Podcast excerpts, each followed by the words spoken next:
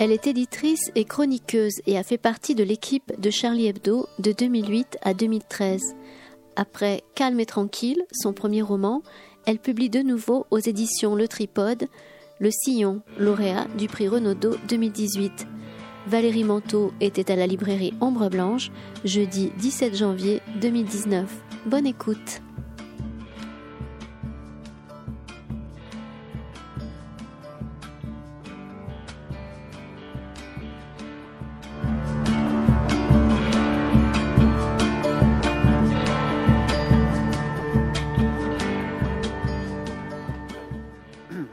À tous. Merci d'être là ce soir.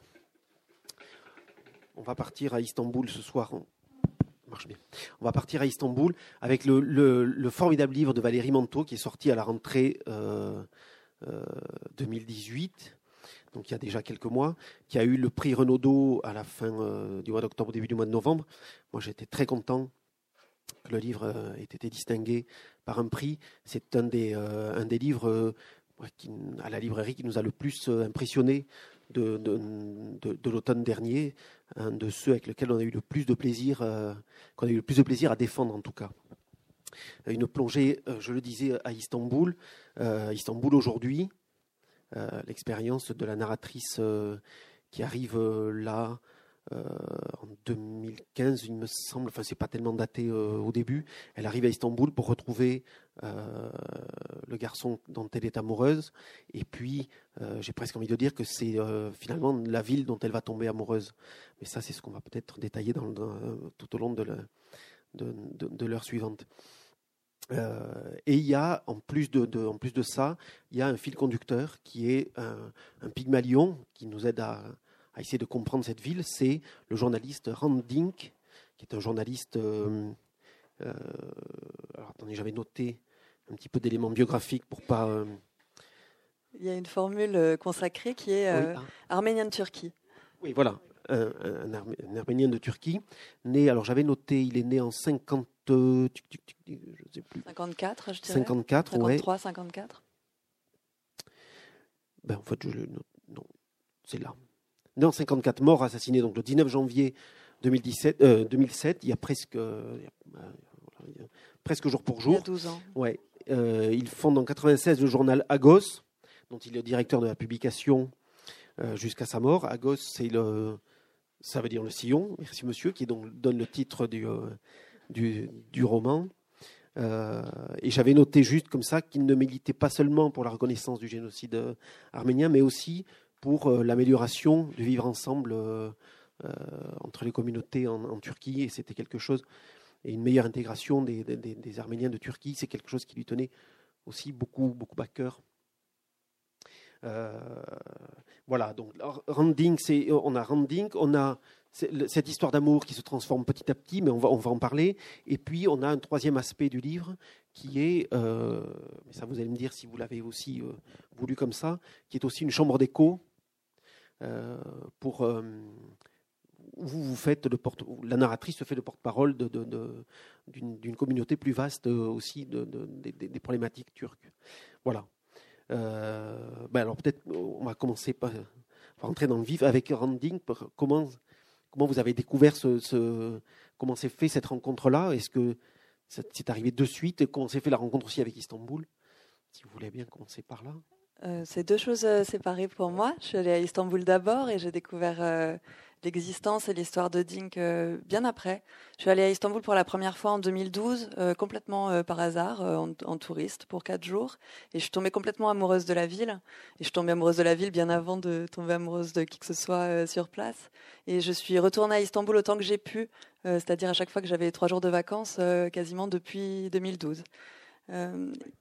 Ensuite, 2012, c'était un moment vraiment tournant dans, l'histoire de la Turquie. C'était la, montée d'un mouvement contestataire qui euh, a pris son essor en 2013 jusqu'à l'occupation de la place euh, Taksim en 2013, qui est un peu le moment de bascule, je dirais, du régime d'Erdogan. C'est-à-dire que de la prise de pouvoir d'Erdogan jusqu'en 2013, on a cru, beaucoup de gens ont cru qu'on pourrait discuter avec lui.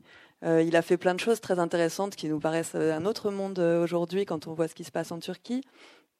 Mais au début de sa prise de fonction, c'est quelqu'un qui avait tendu des mains très intéressantes aux minorités, aux Arméniens, aux Kurdes, qui avait enclenché un processus de paix au Kurdistan.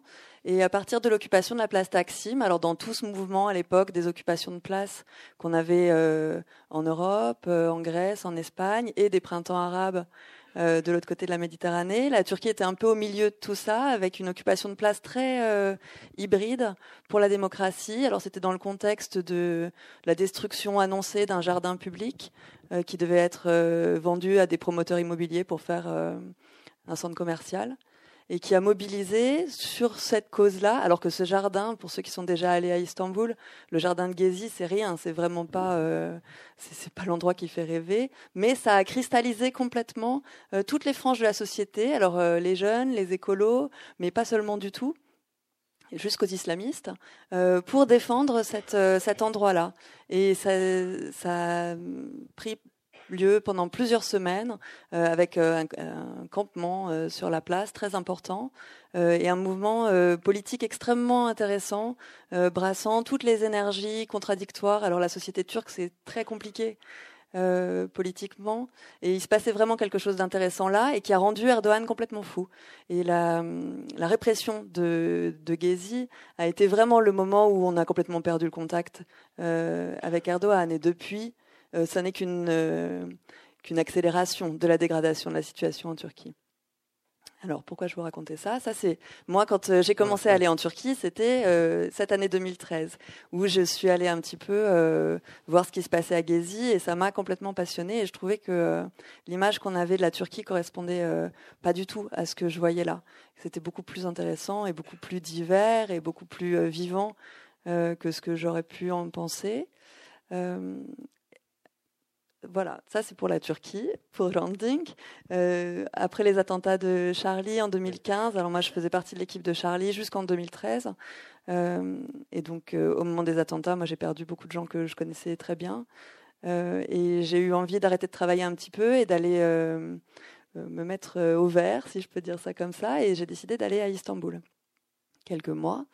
Et on m'a offert, des amis m'ont offert quand je suis partie, plusieurs livres sur la Turquie pour m'occuper, dont un livre euh, magnifique que je recommande à tout le monde qui s'appelle Parce qu'ils sont arméniens, d'une sociologue euh, turque en exil euh, depuis quasiment dix ans maintenant. Elle est en France. Qui s'appelle Pinar Selek, donc Pinar Selek parce qu'ils sont arméniens. Elle, c'est une Turque, elle n'est pas d'origine arménienne, mais elle est, elle est victime d'un acharnement de l'État turc depuis 20 ans elle est accusée d'avoir organisé un attentat. En fait, tout le monde sait qu'il n'y a pas eu d'attentat. Euh, c'est une explosion de gaz accidentelle, mais son procès à elle continue. Donc, euh, c'est une espèce de comme ça d'avant-garde de, des procès euh, complètement délirants qu'on a aujourd'hui en Turquie. Pinar Selek, ça fait 20 ans qu'elle a ça, qu'elle a été acquittée quatre fois, que le ministère de la Justice à chaque fois casse les acquittements pour remettre le procès sur le feu. Et donc elle a fini par s'exiler. Elle a fait un, petit peu de prison et puis elle a fini par s'exiler puisqu'elle en a un peu marre d'attendre euh, qu'on établisse son innocence. Et elle a écrit, donc euh, depuis son exil, ce livre, Parce qu'ils sont arméniens, dans lequel elle raconte sa propre éducation, ce qu'elle a reçu comme éducation dans les écoles turques sur la question arménienne. Alors je pense que, enfin, aujourd'hui, euh, tout le monde sait ici qu'il y a un problème en Turquie avec la reconnaissance du génocide arménien. Mais ce qu'on a du mal à comprendre, en fait, j'ai l'impression, c'est cette chose du négationnisme. Euh, le négationnisme en Turquie, c'est ce que Pinar Selek raconte dans son livre et c'est ce que Randink n'a pas arrêté de dire toute sa vie. C'est pas un truc de euh, les gens sont pas euh, se, réveillent pas tous les matins en se disant je vais le nier le génocide arménien parce que parce que je déteste les Arméniens. Simplement le processus d'éducation, la presse, l'accès à l'information est tel que beaucoup de gens vivent simplement dans l'ignorance totale de de cette chose de génération en génération. Et quand ça fait un siècle qu'on nie, euh, quand euh, nous, euh, enfin peut-être vous, certains d'entre vous ont déjà fait l'expérience, quand on va voyager en Turquie, on essaye éventuellement d'avoir la conversation avec les gens et on tombe, on, ne parle pas du tout la même chose. on ne parle pas de la même histoire. Ils ne comprennent pas qu'est-ce que c'est que cette, cet acharnement de l'Occident à vouloir que la Turquie soit génocidaire. Alors, donc voilà, Pinar Selek racontait cette chose-là et elle parle dans ce livre de ce journaliste, Randing, qui a été assassiné en 2007 au pied de son journal, euh, après toute une campagne de haine euh, menée par les nationalistes, encouragée par le pouvoir, qu'il a désigné comme ennemi public, comme ennemi des Turcs, parce qu'il parlait de la communauté arménienne. Même pas parce qu'il militait pour la reconnaissance du génocide, simplement parce qu'il parlait de l'histoire des Arméniens. Dink disait toujours qu'il ne fallait pas affronter les choses trop frontalement, justement du fait de l'ignorance euh, de la population turque, il, encourageait à ce qu'on ouvre les dossiers. Il disait il faut que, euh, que les gens puissent avoir accès à cette histoire-là, à comprendre que là, il y a quelque chose sur lequel on ne réfléchit pas et on a tout intérêt à y réfléchir, et simplement qu'on puisse se poser la question calmement de ces choses qui ne font pas trop débat, c'est-à-dire on est tous d'accord qu'il y avait à peu près 2 millions d'Arméniens euh, en Anatolie au début du XXe siècle, et aujourd'hui il reste à peu près 60 000 Arméniens. Euh, en Turquie, quasiment tous à Istanbul. Et Randing disait simplement, est-ce qu'on peut poser la question de où sont passés ces gens? Euh, il y avait 2 millions de personnes, il y a des églises à tous les coins de rue, l'ensemble de l'Anatolie est recouverte d'églises arméniennes. Où sont passés les Arméniens? Bon, et il a été assassiné pour dire en gros ça. on pourra rentrer dans le détail des choses sur lesquelles euh, la, tension s'est crispée sur son cas, mais c'est à la limite pas très intéressant en fait. C'est vraiment euh, simplement d'oser évoquer le sujet qui a rendu, euh, en l'occurrence, un gamin, un nationaliste de 17 ans, suffisamment fou pour venir jusqu'à Istanbul depuis Trabzon pour venir l'abattre au pied de son journal alors qu'il ne le connaissait pas et n'était pas concerné en plus par, par la question. Après son assassinat, il y a eu une manifestation, une énorme prise de conscience dans la société turque euh, et une très grande manifestation dans Istanbul, mais dans d'autres villes aussi. Euh, et pas seulement des Arméniens, il y avait beaucoup plus de manifestants que ce qui reste d'Arméniens en Turquie. Euh, au son de Nous sommes tous Rant, nous sommes tous Arméniens. un truc de solidarité qui avait jamais eu lieu dans la société turque et qui a donné lieu ensuite pendant plusieurs années, jusqu'à d'ailleurs Gezi, à la construction d'une figure tutélaire pour tous les gens qui se battent pour euh, le vivre ensemble, l'apaisement des tensions dans la société turque. Dink était un peu devenu le point de rassemblement. Et hum, moi, quand j'ai lu ce livre, pour finir de répondre à votre question, euh, après les attentats de Charlie, après les manifestations que nous, on avait connues ici euh, le 11 janvier, j'ai trouvé un écho très fort et je me suis dit que c'était peut-être une façon de reparcourir cette, un bout de ce qui nous était arrivé à nous, de comment est-ce que la société arrive à se à, faire corps autour d'un événement traumatisant, de se dire ah là on a des morts à cause de quelque chose qu'on n'a pas réussi à penser correctement euh, et qu'il se passe quelque chose de positif finalement après des événements aussi traumatisants. J'avais envie de regarder un petit peu comment ça a marché en Turquie, euh, sans tracer de parallèles trop évidents, mais c'était ça un petit peu le début de ma démarche pour ce livre. Oui, je voulais vous, aussi vous demander, parce que on le, dès le début, il y a une, je crois que vraiment dans, les premières pages, il y a une corrélation, vous mettez dans la, vraiment dans le même chapitre euh, Charlie Hebdo et, euh, et il y a, moi je me suis dit que peut-être le livre était né aussi de, l'idée du livre était née de ça, de d'aller trouver dans l'image, dans, le symbole de Randing, peut-être une consolation aussi, ou un prolongement de peut-être de la consolation. Vous, vous, cherchiez de la consolation par rapport à, Charlie Hebdo et aux attentats de, Charlie Hebdo. Ce qui m'a beaucoup frappé euh, quand j'ai découvert cette histoire de Dink dans le bouquin de Pinar Select, c'est que je la connaissais pas du tout et, euh, et je connaissais pas son nom, je crois. Enfin, euh, à un moment, je me suis demandé, j'ai demandé à l'équipe de Charlie de me ressortir les archives des numéros de Charlie de l'époque de l'assassinat. Je me suis dit, ça se trouve, on n'en a même pas parlé. Et hum, c'est vrai que quand on parlait de Charlie Hebdo, donc moi je suis arrivée en Turquie en 2015, euh, Charlie Hebdo, tout le monde savait ce que c'était. Et les gens, limite, euh, quand je disais simplement que j'étais française, je me présentais rarement comme une ancienne de Charlie, mais ils nous présentaient leurs condoléances pour Charlie. Euh, ça, c'est une expérience que peut-être seulement les Français ont vécue.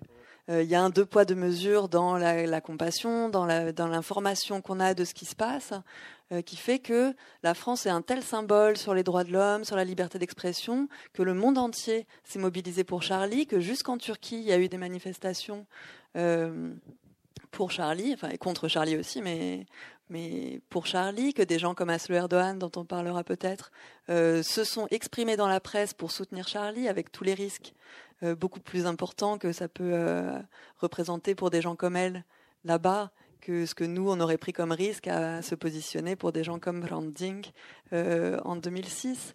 Et c'est ce deux poids, deux mesures, moi, qui m'a vraiment sauté aux yeux. Euh, et, d'une part, et après, évidemment, cette chose de consolation.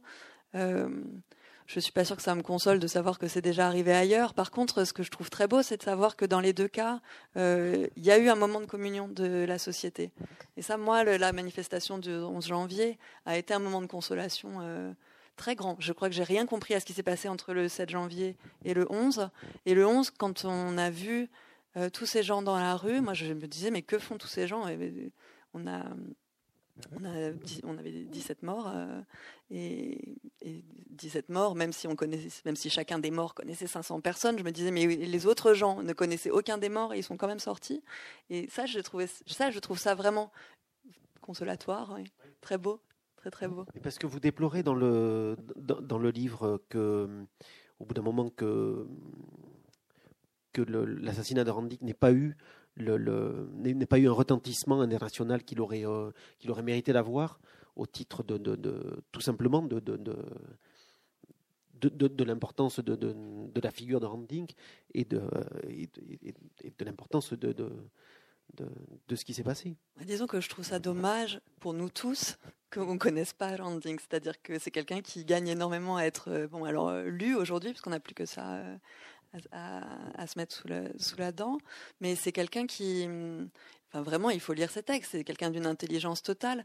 Euh, et il ne parle pas du tout que de la Turquie. Il parlait beaucoup, il militait énormément pour l'intégration de la Turquie à l'Union européenne. Et tous les textes qu'il a produits euh, dans ce sens-là nous parlent de l'Europe, à mon avis, de beaucoup plus intelligente manière que beaucoup de choses qu'on entend euh, sur l'Europe venant des Européens. Je pense c'est quelqu'un qui avait une idée de de ce que ça peut être l'Union européenne, de ce que ça a comme sens de créer une union de pays pour défendre les droits de l'homme, euh, qui allait beaucoup plus à, la racine des choses que euh, nous les débats. Moi, une des choses aussi qui m'a énormément frappée euh, en apprenant des choses sur l'histoire de Dink, c'est que quand il a été quand il a commencé à être menacé de mort, il y avait des manifestations au pied de son journal des nationalistes et qui se faisaient au son de la Turquie, tu l'aimes ou tu la quittes.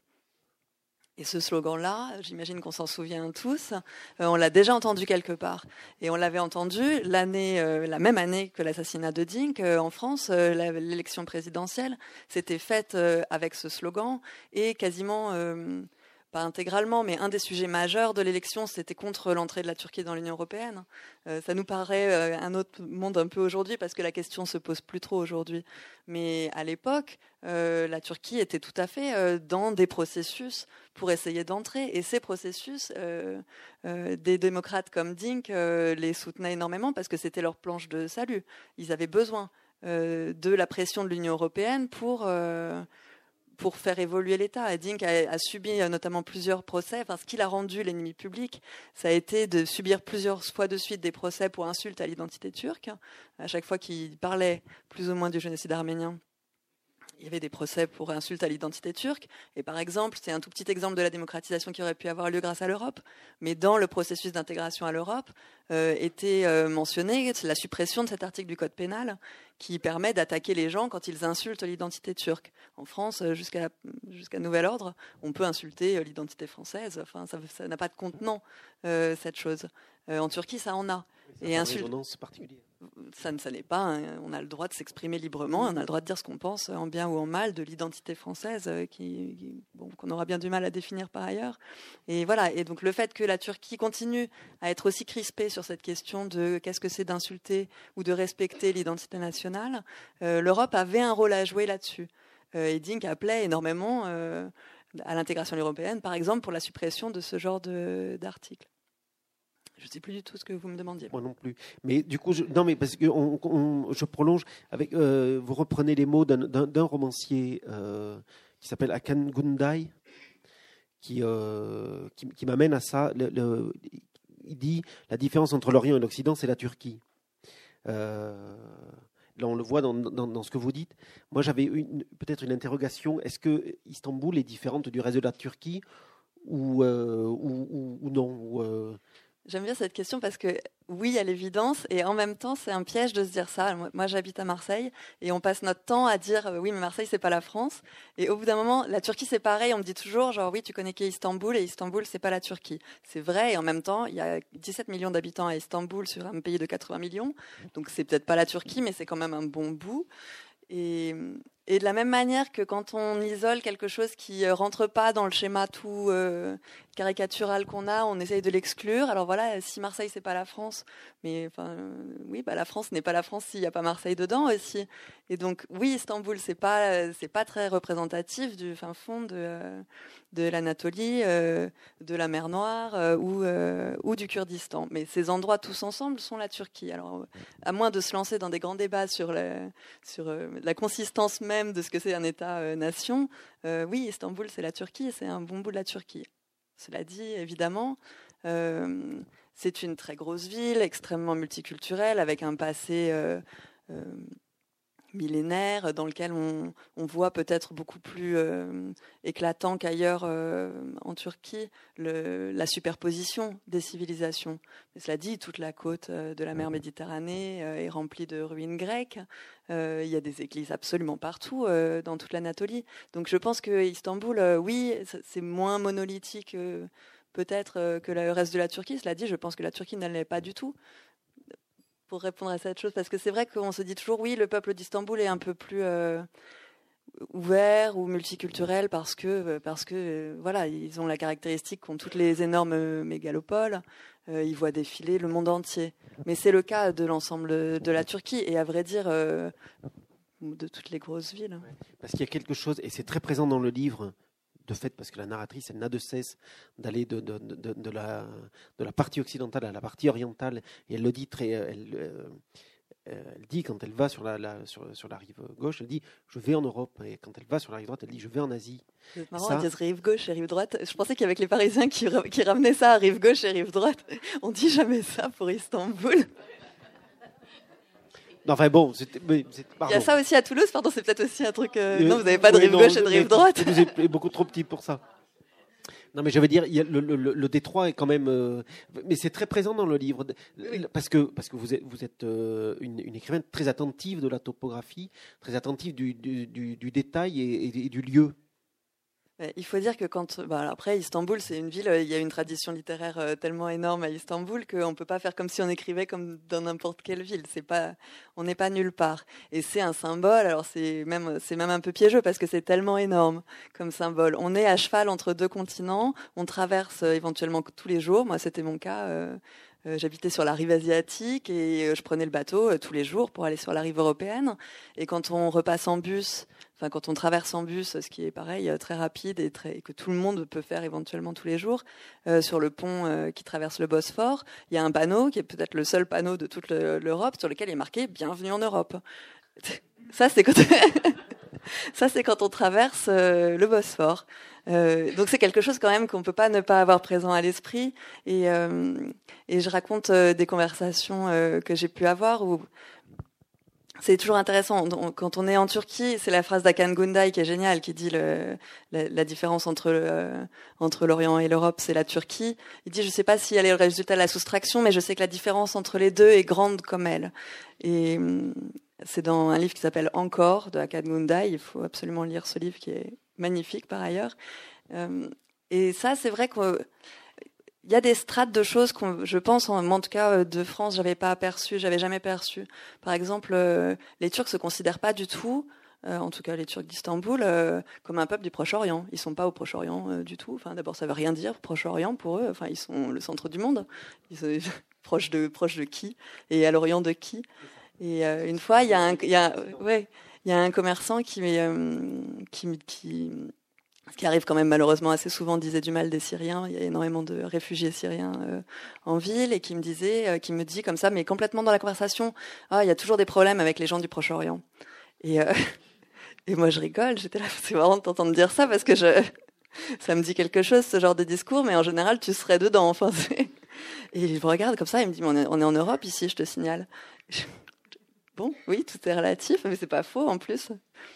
Non, mais on s'imagine, moi je ne connais pas Istanbul, mais je m'imaginais, au travers du livre, que, euh, que, la, ville n'était pas la même qu'on soit d'un côté ou de l'autre du Bosphore.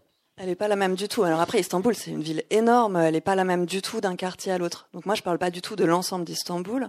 Euh, je parle de, de, deux quartiers, en gros, c'est-à-dire la rive européenne, qui est euh, historiquement la ville sur laquelle les Européens s'installaient, et jusqu'à très récemment, euh, les expats habitaient souvent là-bas. Donc euh, toute cette zone entre Taksim et la tour de Galata, en gros, euh, de ce quartier qui s'appelle Djihangir, qui est à flanc de colline le long du Bosphore, où il y a les plus belles vues euh, euh, sur la ville. et cette zone-là, elle est, hum, c'est la zone touristique aussi. Enfin, c'est une partie, c'est pas la vieille ville. Moi, j'habitais pas du tout dans la vieille ville. Enfin, je connais personne qui habite dans la vieille ville, qui est complètement saturée par le, tourisme. Euh, et aujourd'hui, enfin depuis les années dont je parle dans le livre, 2015, 2016, euh, à cause des attentats. Il y a eu quand même plusieurs attentats qui visaient les lieux touristiques. Il y a eu un attentat sur Istiklal. Euh, il y a beaucoup plus de policiers sur la rive européenne. Euh, pour plein de raisons, enfin de, aussi de changement de la société, de changement des lois. Euh, dans Istanbul euh, qui sont liés au raidissement du gouvernement. On n'a plus le droit d'ouvrir des bars euh, qui servent de l'alcool à moins de 400 mètres d'une école ou d'une mosquée. Ça a fait fermer beaucoup d'endroits euh, enfin, ça a fait transformer certains quartiers de la rive européenne, qui étaient avant des lieux de sortie euh, pour la jeunesse, euh, qui ont été transformés de fait parce que quand on remplace toute une série de bars par une, toute une série de salons de thé, on n'a pas du tout la même population qui qui vient là. Et du coup, une grande partie des gens que je fréquentais ont déménagé sur la rive asiatique. et la rive asiatique, historiquement, c'est la rive des minorités. C'était la des Arméniens, des Juifs. Euh, c'est encore très présent sur cette partie-là de la ville. Quasiment pas touristique. Il y a beaucoup moins de gens qui parlent anglais dans les, dans les restaurants, par exemple. Il n'y a pas de choses à visiter extrêmement spectaculaires. Comme c'est pas euh, étagé, euh, il n'y a pas de vue. Enfin, je veux dire, la vue sur la ville de mer de Marmara est sublime, mais c'est pas du tout la même chose que Djihangir, où là, d'un coup, on, a des vues euh, extraordinaires. Donc c'est vraiment un autre rythme de vie. Il n'y a pas de touristes, il n'y a pas de policiers. C'est très différent. Donc oui, la, vie, la, vie est très différente d'un quartier à l'autre. Euh, et en plus, ça bouge. Moi, sur les deux années que, que j'ai passées là-bas, euh, j'ai vu les quartiers vraiment bouger. J'ai vu énormément de gens déménager sur la rive euh, asiatique. Et pour finir de vous répondre, là, je parle que de ces deux quartiers dans lesquels moi j'ai habité. Mais alors, il reste tout le reste de la ville que j'évoque simplement en parlant de, de promenades que j'ai pu faire ou de sorties, ou en allant dans les quartiers dans lesquels Randink avait habité, puisqu'il y a toute une partie du livre qui est une sorte de pèlerinage sur les lieux euh, sur lesquels enfin, dont lui, a pu, dans lesquels il a pu vivre ou dont il a parlé. Euh, et ces quartiers-là, euh, les quartiers conservateurs, les quartiers des immigrés, les anciens quartiers des Arméniens, qui sont aujourd'hui des quartiers d'immigration beaucoup plus récentes, dans lesquels euh, on voit beaucoup plus de Syriens, on voit beaucoup plus d'Arméniens d'Arménie, euh, qui ne sont pas du tout les mêmes populations que les Arméniens historiques. Euh, d'Istanbul, qui sont beaucoup plus pauvres. Euh, donc je, j'essaye de raconter un petit peu la diversité des quartiers d'Istanbul, mais en maintenant cette étrangeté, parce que c'est vrai que pour quelqu'un comme moi, euh, c'était une autre ville. Et, et, moi, beaucoup des gens que, que je connais, enfin que je fréquentais à Istanbul, ne vont jamais dans une, les trois quarts de la ville. On ne fréquente pas les trois quarts de la ville. Après, la ville est tellement grande aussi que c'est un fait. on n'a pas de raison d'aller partout. Les temps de trajet sont délirants. Euh, voilà, moi, je me suis retrouvée dans des quartiers complètement improbables. Par exemple, euh, dans la deuxième partie du livre, je raconte que j'ai commencé à aller au procès des opposants. puisque depuis la tentative de coup d'État, on voit défiler dans les tribunaux quasiment tout ce que le pays compte de journalistes et d'intellectuels, etc. Et donc j'ai commencé à aller au procès, et le tribunal est dans un quartier complètement improbable où j'avais jamais mis les pieds qui est, euh, qui est horrible, il faut bien le dire quand même, au bord d'une espèce de, voie. Enfin, tout est laid, tout est plein de panneaux avec la tête de Erdogan en 4 par 12. Enfin, des, des choses que euh, sur la rive asiatique, moi, j'ai pas affaire à ça du tout. Et d'un coup, on rentre dans des quartiers sur lesquels euh, il y a des drapeaux de, de l'AKP, du Parti du pouvoir, et des drapeaux turcs partout, partout, partout. et on se dit, ah bah tiens, ça c'est cette partie du pays qui en fait m'échappe complètement. Et je pense que c'est particulièrement sensible dans un pays comme la Turquie qui est extrêmement polarisé. Euh, ça, tout le monde le dit et je pense que c'est vrai. On n'en a pas une expérience aussi forte euh, en France. Je pense qu'en France, on connaît tous euh, dans notre entourage des gens qui politiquement ne pensent pas comme nous. Mais en fait, en Turquie, moi, je connais beaucoup de gens qui ne connaissent pas une seule personne qui vote pour le parti au pouvoir, à part les commerçants éventuels, éventuellement. Mais le pays est tellement divisé qu'ils ne se parlent plus. Il n'y a plus de contact entre les deux euh, entre les deux parties du pays et ça fait évidemment partie du problème euh, qu'au bout d'un moment ils ont perdu le contact les uns après avec les autres et donc d'élection en élection où à peu près le le président fait 50%, enfin 51, 52, 53 à tout casser. Euh, sur les dernières élections, c'est pas du tout, euh, on n'est pas à des scores euh, à 90%. Hein, c'est pas une dictature très fermement implantée encore. Mais ils ne se comprennent plus. À chaque élection, on se dit mais, mais qui sont ces gens? Qui, qui, sont ces 51% qui continuent à voter pour Erdogan maintenant? J'allais vous demander s'il n'y avait pas quand même un côté presque schizophrénique là-dedans, dans cette espèce d'identité. Bah, schizophrénique au niveau collectif en fait, mais en fait au niveau individuel, je crois vraiment sincèrement ils ne se comprennent plus, ils ne comprennent plus l'autre partie du pays.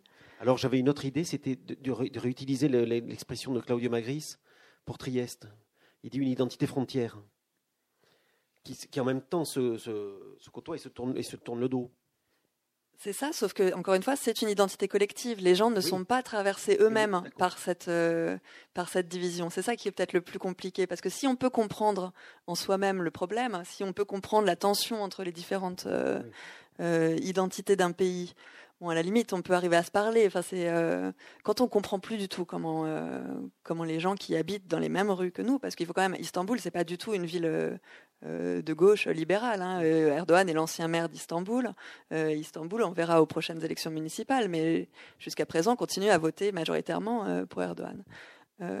donc c'est pas, on n'a pas pareil, on calque parfois. Moi, j'avais tendance à calquer les réalités françaises où les grosses villes sont plutôt plutôt de gauche, à part Marseille.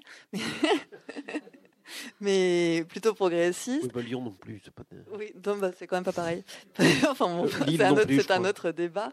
Mais, mais Istanbul, euh, la Turquie, c'est pas ça. Euh, les, grosses, enfin, les grosses villes. Istanbul n'est pas une ville euh, particulièrement progressiste. Euh, en tout cas, pas dans ce qui se vote. Et la, la présence de, des, des ultranationalistes, elle est, elle est, elle, elle est elle est sensible dans la rue, dans le ou, pas plus que pas dans les quartiers que moi je fréquente. C'est ça qui est bizarre.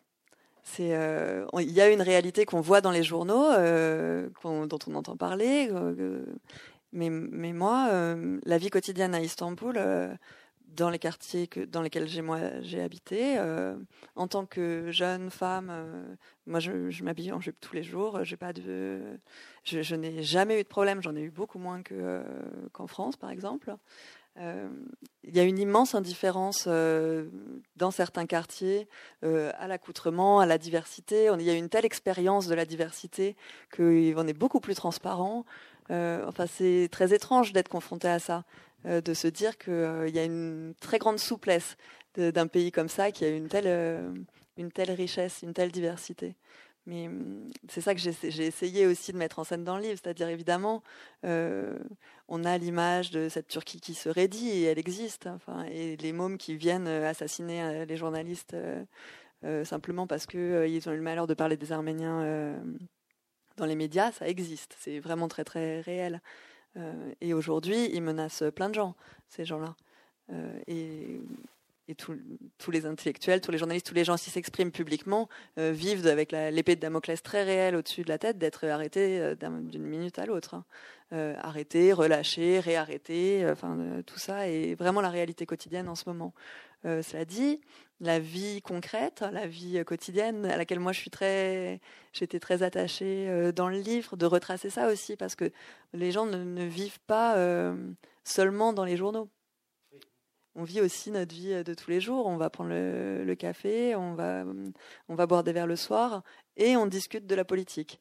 Et on va au procès des copains euh, l'après-midi. Mais c'est ce mélange-là. Oui, effectivement, c'est très présent dans le livre. Ça, le côté, le, côté quotidien, c'est-à-dire qu'on comprend les réalités au travers de, ben, effectivement, des, des, rencontres dans le, au bar, euh, en bas de en bas de l'appartement. Euh, et, le, et, le, livre est très tourné sur aussi l'expression et le, regard porté sur la, sur la jeunesse. et, mais que vous voyez avec un je, que vous restituez avec un peu de nostalgie, je trouve, comme un peu comme un, ils voient ça comme un monde perdu aussi un peu. Je pense qu'eux-mêmes se voient vraiment comme, euh, comme sur le point de disparaître. C'est oui, le point d'être chassé. Ça, vraiment, moi, je l'ai senti très fort. Alors, en plus, moi qui adore tellement euh, cette ville et qui, moi, je très volontairement, personne m'a forcé à aller à Istanbul. Et tout le monde me disait, mais qu'est-ce que tu fais là? Si nous, on avait un passeport, euh, on partirait.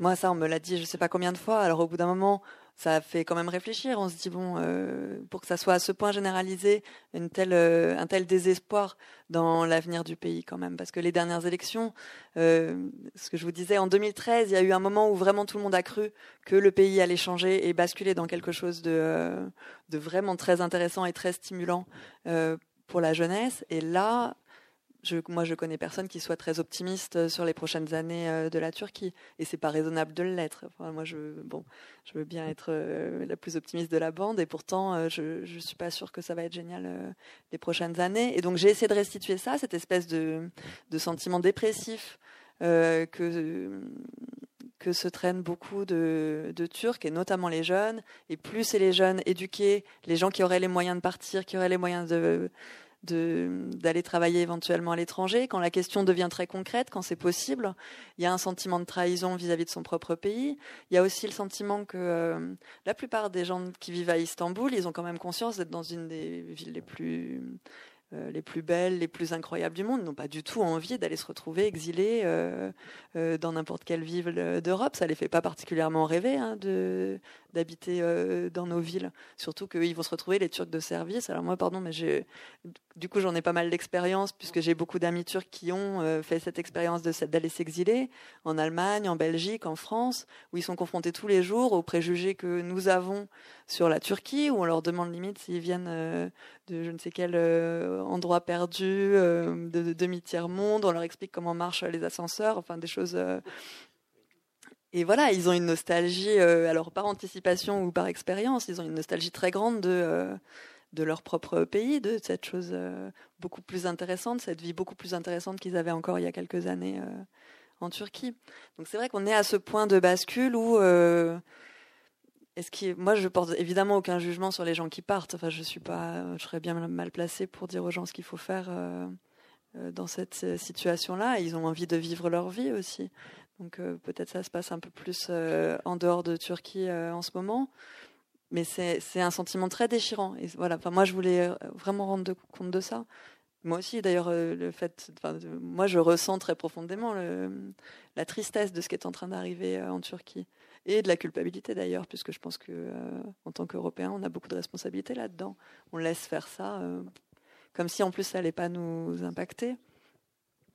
On a le sentiment dans, le livre que vous, euh, que vous montrez à quel point c'est la peur qui que, que, Erdogan gouverne par la peur et qu'il y a un système voilà qui est, qui est établi de policier dont, la peur est. Euh, je, pense à ce personnage qui s'appelle qui s'appelle Erol, qui tient un magasin de souvenirs. Et, à la fin de la conversation, vous finissez par lui faire dire qu'il veut pas crever, il veut pas crever pour ce pays. Et en même temps, c'est terrible. Enfin, c'est déchirant euh, de Erol, c'est vraiment, alors c'est un, personnage euh, très typique euh, d'Istanbul. C'est le petit commerçant qui vit, euh, qui a une boutique de souvenirs pour les touristes. Ça l'intéresse pas du tout de vendre ça, mais c'est pas très compliqué. Ça lui permet de vivre. Il fait vivre sa gamine et sa femme, et, et il se pose pas 50 questions. Sauf que il voit bien que le pays est en train de changer, il voit la difficulté économique. Alors la, Turquie est dans une crise économique euh, abyssale en plus. Euh, c'est pas du tout simplement politique, ça affecte évidemment tout le monde. La, monnaie s'est complètement effondrée. Quand ils veulent acheter n'importe quoi d'importation, ça coûte des fortunes. Le papier pour, les livres et pour les journaux, euh, comme il n'y a pas de fabrique de papier en Turquie, est en train de devenir complètement hors de prix. Enfin, c'est des problèmes très concrets. des choses de la vie quotidienne deviennent très très chères des gens comme Erol, euh, il arrêtait pas de me dire, ça fait partie de ces petits commerçants. Moi, je parle très mal turc, mais il parlait un tout petit peu euh, anglais. Et moi, avec mon peu de turc, enfin, on a, on quand même relativement euh, copains, je crois. Et il m'invitait, comme font très souvent les, les, Turcs, à prendre le thé. Et donc, j'avais pris l'habitude, je prenais le thé quasiment avec lui tous les jours. Et il me demandait des nouvelles de mon bouquin. Alors bon, comme euh, j'avançais pas trop, je, je, noyais un peu le poisson. Et, et à chaque fois, il me disait, mais j'aimerais bien avoir un rôle dans ton livre, mais on, enfin, il comprenait pas du tout ce que je faisais. Donc je finissais par lui, je lui racontais un petit peu des choses, puis j'en profitais pour lui poser des questions, pour avoir son point de vue, essayer d'utiliser des choses. Et quand il voyait que le bouquin était en train de devenir très politique, il me disait mais moi je veux pas du tout un rôle dans ce livre-là, ça va être l'horreur. Enfin, euh, qu'est-ce que j'irai faire dans ce livre? Il disait en plus moi en tant que Turc, je vais avoir le mauvais rôle, je le vois très bien. Il m'avait dit cette chose que j'avais trouvée très belle quand je lui ai demandé ce, dont lui se souvenait de l'assassinat de Randink et de, Dink quand il était vivant. Il me dit oui, je me souviens qu'on le voyait à la radio et à la télé, mais je je me souviens pas de ce que j'en pensais particulièrement, comme c'est pas quelqu'un qui suit l'actualité particulièrement. Il en pensait rien. Il dit par contre, je me souviens le jour où il a été assassiné, quand j'ai appris qu'il avait été assassiné par un Turc, je me me suis jamais senti aussi turc et aussi honteux d'être turc. Et ça, bon, ça, j'ai trouvé ça euh, assez fort. Et il pouvait continuer à me demander à avoir un rôle dans le, dans le livre. Et je lui disais, mais tu veux, tu veux un rôle de quoi? Il me disait, j'aimerais bien un rôle de méchant, mais bon, vu euh, que ton livre, c'est beaucoup trop proche de notre vraie vie, euh, je veux pas, je veux pas avoir un rôle de héros non plus, ce serait ridicule. Et il avait fini par me dire, euh, le problème pour ton livre, c'est que moi, j'ai aucune intention de crever pour ce pays. Si, euh, si je pouvais partir, il disait, si moi j'avais une copine européenne, je l'épouserais et, et, on partirait. Et, mais il disait ça avec beaucoup de tristesse. Oui avec beaucoup de tristesse. Lui, il n'a pas très peur pour lui. Il y en a d'autres, des personnages du livre, euh, des professeurs, des gens qui, des journalistes que moi j'ai sollicité pour parler de, de Dink, pour qu'il me raconte simplement euh, l'histoire de Dink ou pour qu'il me parle de la situation après le coup d'État. Et hum, des gens qui tout de suite, en général, quand euh, je demandais à n'importe qui, d'ailleurs, enfin ça c'est des expériences quand même euh, particulières, d'écrire à des gens qu'on connaît pas du tout, qui sont des très grosses euh, personnalités importantes, influentes en Turquie, en disant bonjour, je suis personne, je suis ex-journaliste, écrivaine française. Je m'intéresse au cas de Randing. Est-ce qu'on peut se voir? J'ai systématiquement, oui, bien sûr, quand vous voulez, prenons un café. Même des gens euh, après le coup d'État, qui étaient menacés, euh, qui avaient sûrement autre chose à faire dans leur journée que de prendre un café avec moi. J'ai quasiment jamais eu de refus. Euh, et ensuite, parfois, dans la conversation, il me disait quand même, fais attention, ne nous crée pas de problème avec ton livre. fais attention à ce que tu dis. Et pas, il pensait pas tellement à moi, il pensait plutôt à eux. Enfin, il disait, à vrai dire, on ne sait plus où on est en train de mettre les pieds il me racontait le, dernier éditorial qu'a écrit Dink avant d'être euh, assassiné, qui a été publié le jour de sa mort. Euh, il venait d'être condamné à nouveau par euh, la, justice turque pour insulte à l'identité turque. Et, il disait le, problème, il disait qu'il allait faire appel devant la Cour européenne des droits de l'homme et que jusqu'à ce que l'appel statue, il resterait en Turquie, qu'il ne voulait pas quitter le pays. Mais il parlait quand même, il faisait état dans son éditorial des menaces qu'il recevait il disait le problème, c'est que je n'ai pas du tout envie de quitter ce pays, qui est le mien. Je ne veux pas du tout aller vivre en Europe. Alors ça, il l'a dix fois euh, exprimé euh, publiquement, euh, que son pays, c'était la Turquie et qu'il ne voulait pas le quitter, mais que... Il écrivait dans ce dernier éditorial, savez-vous ce que ça représente pour un homme d'être enfermé dans le corps d'une colombe? Et en turc, colombe et pigeon, c'est pareil. En fait, il, pensait aussi, il il parle des oiseaux des rues, il dit je suis comme les oiseaux qu'on voit dans les villes, je passe mon temps à me retourner, à regarder à droite, à gauche, derrière, d'où peut venir euh, le coup, euh, d'où peut venir le danger? Et il finissait en disant mais une chose me rassure, c'est que je sais que dans ce pays, on ne fait pas de mal aux oiseaux. Et il a été assassiné le jour où ça a été publié. Et une fois, euh, un de mes interlocuteurs, qui l'a bien connu, me reparlait de cette chose-là, me disait, tu sais, on a quand même, on, on, a tous entendu Dink dire qu'il avait confiance dans le peuple de Turquie parce qu'il savait qu'en Turquie on ne faisait pas de mal aux oiseaux le jour où il a été assassiné. Et au moment où il me dit ça, euh, il s'est retourné un peu machinalement pour parce qu'un de nos voisins avait l'air d'écouter ce qu'on disait. Et on sait, on n'a même pas eu besoin de le verbaliser, c'est-à-dire j'ai vu que il avait vu que j'avais vu qu'il était en train d'avoir peur du voisin. Une fois qu'on a peur, une fois qu'on commence à avoir peur des gens qui sont à la table à côté euh, dans les cafés, euh, ça devient problématique de vivre euh, dans son propre pays quand on se méfie de, euh, de ses concitoyens. Et voilà, donc moi c'est vraiment, je pense que s'il y a une chose, si ce livre est l'état des lieux de quelque chose, c'est ça, c'est ce moment où on commence à avoir peur. Et où on se demande ce qu'on qu'on peut faire de ça. Et pourtant, vous avez tenu à garder, c'est une des problématiques qui est dite dans le livre, vous avez tenu à garder tous les prénoms. Enfin, parce qu'il y a un moment, la, la narratrice dit c'est important, les noms c'est important. Euh, j'ai pas, pas gardé tous les prénoms en fait. Euh, je me suis vraiment posé la question. Alors, c'est-à-dire que quand on écrit, euh, un livre comme ça, il y a des gens dont je peux pas vraiment changer le nom. Ça serait ridicule, ce serait un truc à clé hyper facile à trouver. C'est-à-dire, si je parle d'une écrivaine très connue, arrêtée pour avoir soutenu un journal kurde, je peux bien changer son nom autant que je veux. je lui créerai ni plus ni moins de problèmes j'avais donc j'ai eu cette discussion avec elle que je raconte euh, dans le dans le livre. C'est-à-dire, un moment, je lui ai posé la question. Euh, elle savait très bien que j'écrivais, donc c'est Asle Erdogan. Elle sortait de prison euh, et en, discutant avec d'autres gens, quelqu'un m'avait fait la remarque dans un dîner. c'est quand même pas compliqué de changer les noms. Et je m'étais dit, bah, c'est pas compliqué, mais mais qu'est-ce que ça change? Enfin, c'est-à-dire, évidemment, si on veut parler des choses, il y a des gens en première ligne et je, ne sais pas moi qui vais les protéger, en fait. Euh, ils sont en première ligne. Moi, ce que je peux faire, c'est me mettre en première ligne aussi. C'est ça, à mon avis, la seule chose qu'on peut faire. C'est pas d'essayer de, faire comme si les gens qui étaient dans le viseur n'y étaient pas. Euh, mais il faut être suffisamment nombreux à y être pour, euh, pour faire corps avec eux. Donc la question des noms, quand j'ai pu, les gens dont je parle, les gens qui font partie de ma vie privée, qui m'ont, les pauvres, rien demandé, et pas du tout demandé à être dans le livre, en plus, la plupart de mes interlocuteurs parlent pas français, donc j'ai pas du tout pu leur faire lire euh, pour savoir euh, ce qu'ils en pensaient. Donc, dans la mesure du possible, quand c'était pas des gens, des personnalités publiques, et il y en a beaucoup des personnages qui sont qui sont des personnages de romans. Euh, là, j'ai changé les noms. D'abord pour respecter simplement le fait que j'avais transformé la réalité très souvent, et en plus pour les protéger. Oui. Et puis, alors vous allez me dire si je me trompe, mais il me semble que l'amoureux de la narratrice, vous débrouillez pour qu'il ne soit pas nommé du tout. Oui, alors lui, j'étais très embêtée, je voulais pas le changer de nom. lui, ça me contrariait vraiment beaucoup de lui trouver un autre nom. Euh, et en plus, alors bon, il y a d'autres raisons euh, peut-être plus. Alors peut-être je suis la seule à voir ça, mais en fait, il a un rôle euh, presque d'alter ego dans le livre. Et il disparaît quasiment. Au début du livre, il est très présent. et ensuite, au bout d'un moment, il disparaît. Il prend vraiment ses distances. Il n'a pas envie d'être dans ce livre.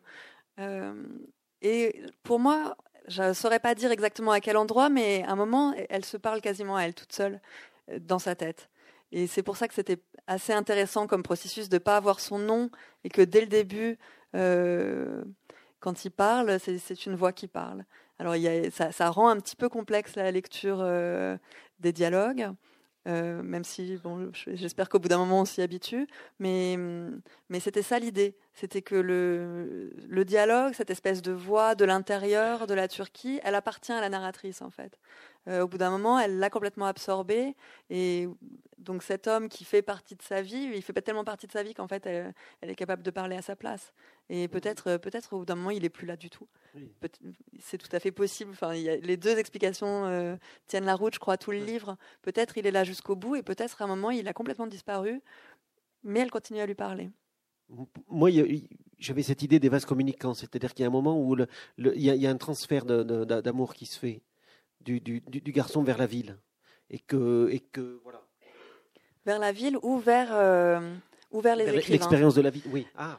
Ah oui. Parce que la ville, je pense qu'elle est présente vraiment, elle est présente tout le temps. Par contre, euh, au début du livre, elle, euh, la narratrice, elle lit assez peu. Elle, elle, elle, commence à lire des livres sur les questions qui l'intéressent. Et au bout d'un moment, les, lectures prennent vraiment beaucoup de place.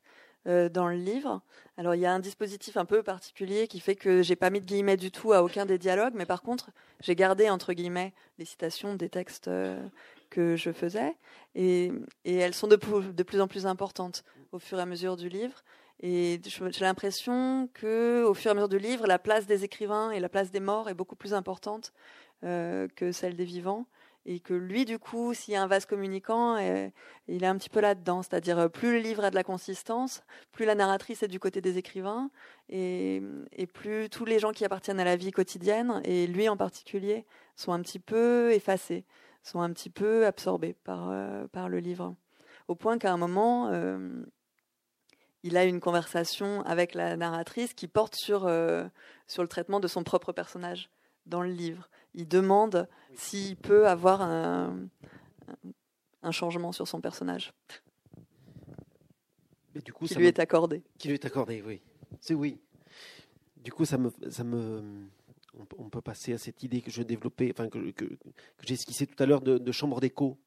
Est-ce que vous êtes d'accord si on dit que le livre est une chambre d'écho pour des voix? Alors, les voix des journalistes, les voix des intellectuels aussi, hein, les, voix du, du, de, des, euh, des Stambouliotes, des gens du peuple que vous rencontrez, qui sont votre quotidien. Mais voilà, mais ces voix, pas plus importantes, mais plus, plus déterminantes, plus, plus claires, des journalistes et des écrivains. Et, oui, oui, ça c'était très volontairement dans le projet du livre de, de, prendre le relais. Moi j'aime bien cette histoire de, de relais dans la littérature. Je trouve complètement fascinant qu'on puisse lire les livres des gens qui sont morts euh, et qui nous parlent comme si, euh, comme si on dialoguait avec eux. Et, mm, et la Turquie aujourd'hui, euh, c'est beaucoup de gens assassinés et beaucoup de gens menacés parce qu'ils s'expriment. Et moi, j'avais cette position très privilégiée de ne pas risquer grand-chose à prendre la parole. C'est-à-dire, en gros, enfin, je touche du bois, mais tout ce que je risque, c'est de me faire interdire du territoire. pour l'instant, c'est ça. Euh, ce qui se passe avec les journalistes et les auteurs étrangers qui finissent par euh, rentrer dans le collimateur du gouvernement. Ils sont interdits du territoire. Bon, je, serais immensément malheureuse de ne pas pouvoir retourner en Turquie, mais bon, euh, on n'est pas sur les mêmes échelles que ce que risquent les autres. Et donc, voilà, d'essayer de prendre en charge cette responsabilité-là, quand même, quelque part, qu'on a, avec, qui vient avec nos privilèges de, de ne pas risquer grand-chose, de pouvoir sortir de Turquie à n'importe quel moment et de retrouver mon pays dans, euh, dans lequel euh, je ne suis pas inquiétée pour ce que je raconte. Et, et voilà, de faire l'écho de, de, ça dans le livre. La, chanson un peu tutélaire du livre, c'est la chanson d'Alain Bachung qui dit J'ai dans les bottes des montagnes de questions où, subsiste encore ton écho. Et cette histoire d'écho, oui, elle traverse absolument tout le livre.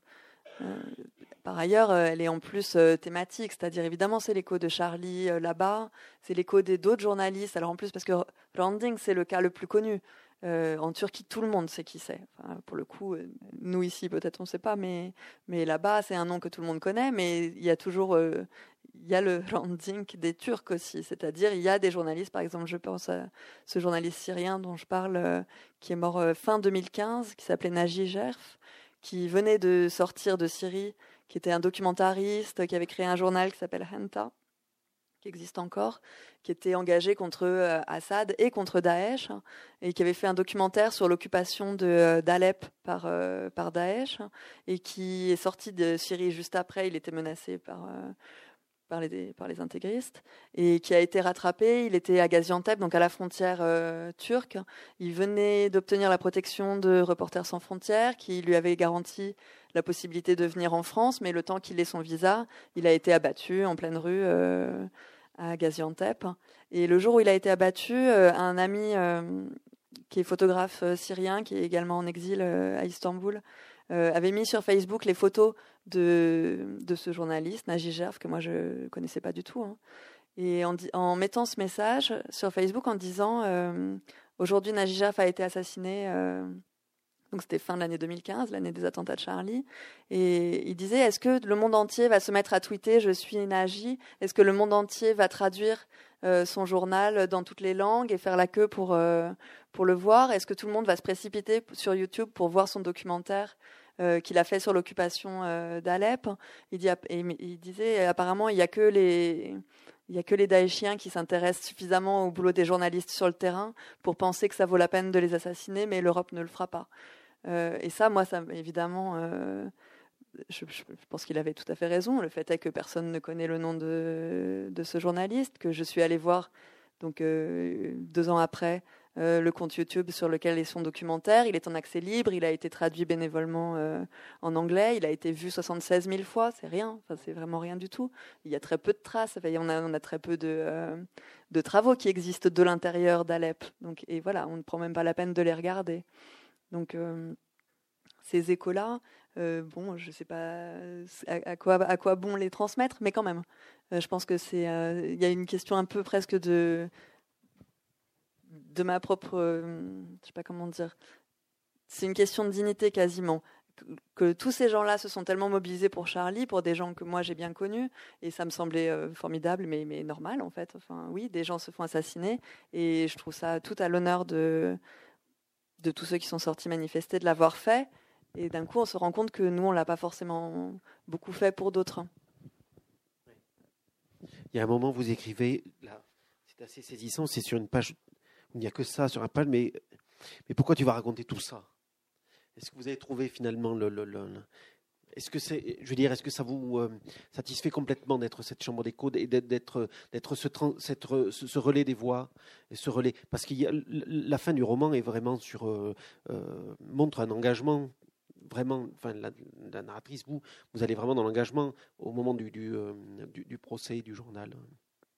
Là, il y a quelque chose de, satisfaisant. Je peux pas vous dire que c'est satisfaisant. Enfin, c'est euh, non, bien sûr. J'ai l'impression de faire rien du tout, de faire rien du tout. Après, alors moi, j'ai fait ce livre en plus, euh, alors vraiment toute seule, quoi. Et euh, je suis publiée par une toute petite maison d'édition. on balance ça dans la rentrée littéraire. On se dit bon, c'est vraiment une pierre dans l'eau. alors on se sent pas, oui, on se sent pas du tout à la hauteur. Moi, j'avais l'impression que les choses les plus utiles que j'avais pu faire euh, pour euh, les gens menacés, euh, c'était pas du tout dans le livre. C'était, c'était sur place. C'était les moments où on arrive à rendre service concrètement à quelqu'un qui sort de prison. Là, on se sent un peu plus utile qu'en faisant le livre. Cela dit, ce qui se passe autour de ce livre est quand même. alors là, je pouvais pas prévoir ça. C'est-à-dire que ce passage de relais s'est fait ah bah, une chambre d'écho extraordinaire qui fait que, que je suis là devant vous aujourd'hui et que vous êtes super nombreux. C'est hum, tous les journalistes, les libraires, euh, les blogueurs euh, qui immédiatement à la sortie du livre euh, l'ont porté, l'ont soutenu, et puis ensuite le prix.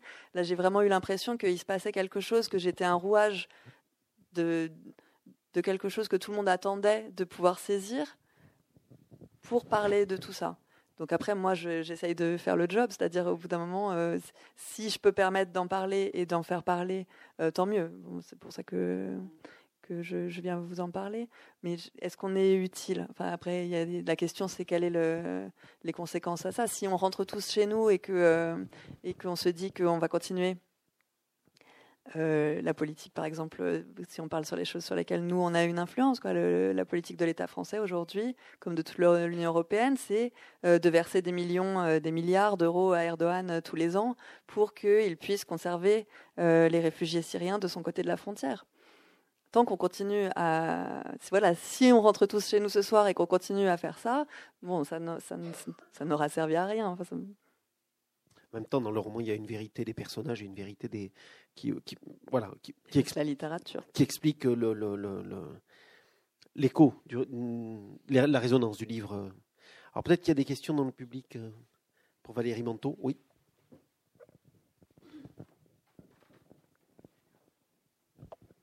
Bonjour. Je voulais juste savoir si euh, le livre va être traduit en turc. Euh, j'espère bien. espoir qu'il soit traduit en fait. j'espère bien. Je, j'ai une bonne piste, je peux dire ça. Ouais. C'est pas évident.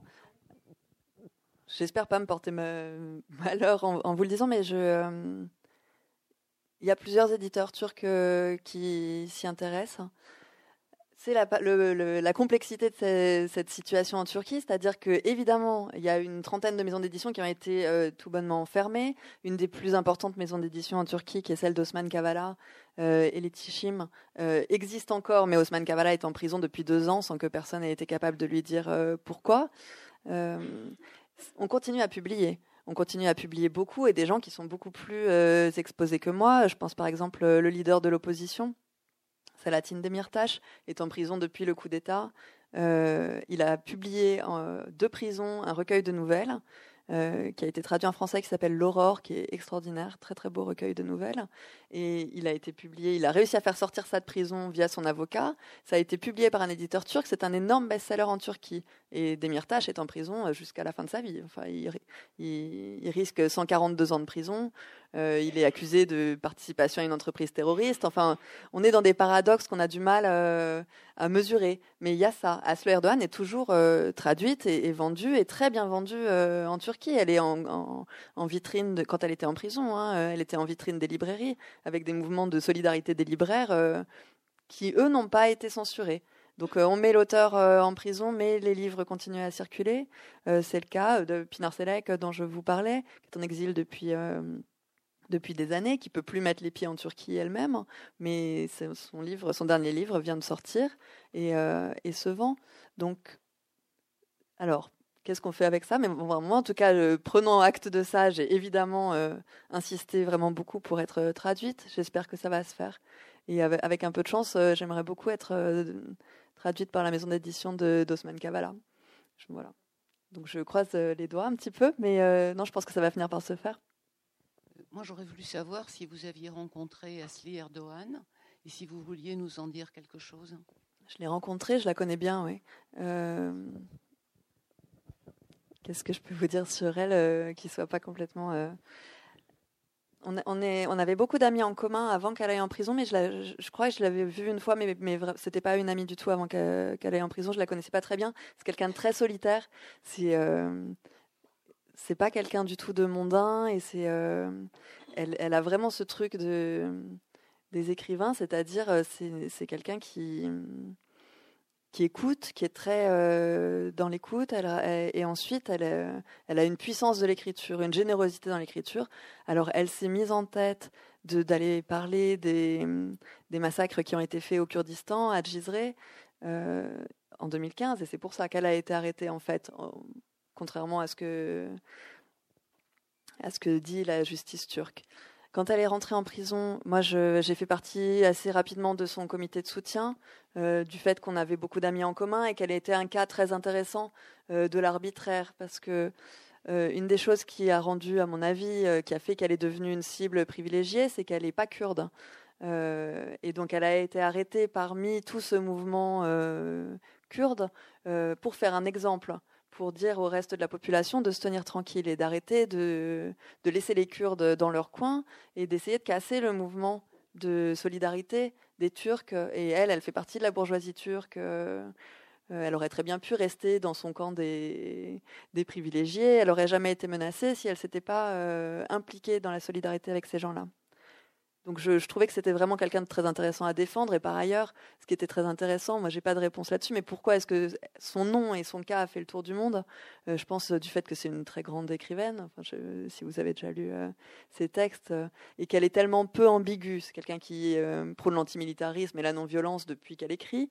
Donc lui reprocher de soutenir le PKK est juste complètement grotesque quand on lit ses textes, on a du mal à imaginer cette personne-là de toute manière faisant partie de la moindre euh, organisation euh, armée, violente, euh, d'aucune manière que ce soit.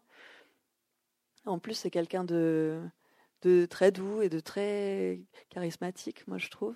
Je l'ai beaucoup vu, enfin, c'est souvent vu après qu'elle soit sortie de prison. Je parle d'elle dans le livre. Hein. je raconte certaines soirées qu'on a passées ensemble parce que ce qui est très intéressant quand on rencontre des gens comme ça, qui sont devenus des icônes de la répression. Elle, est sortie de prison et du coup, du jour au lendemain, euh, elle se retrouve avec des invitations dans le monde entier, des interviews, à devoir être le porte-parole. Elle n'a jamais rien demandé à personne. Elle, euh, écrivait des articles dans un journal. Elle voulait pas, elle n'avait jamais eu. Elle n'est pas du tout une passionnariat. Euh, c'est pas quelqu'un qui aime monter sur scène, pas du tout. Mais elle essaye d'endosser ce rôle-là parce qu'il se trouve qu'elle a, a une puissance là-dedans.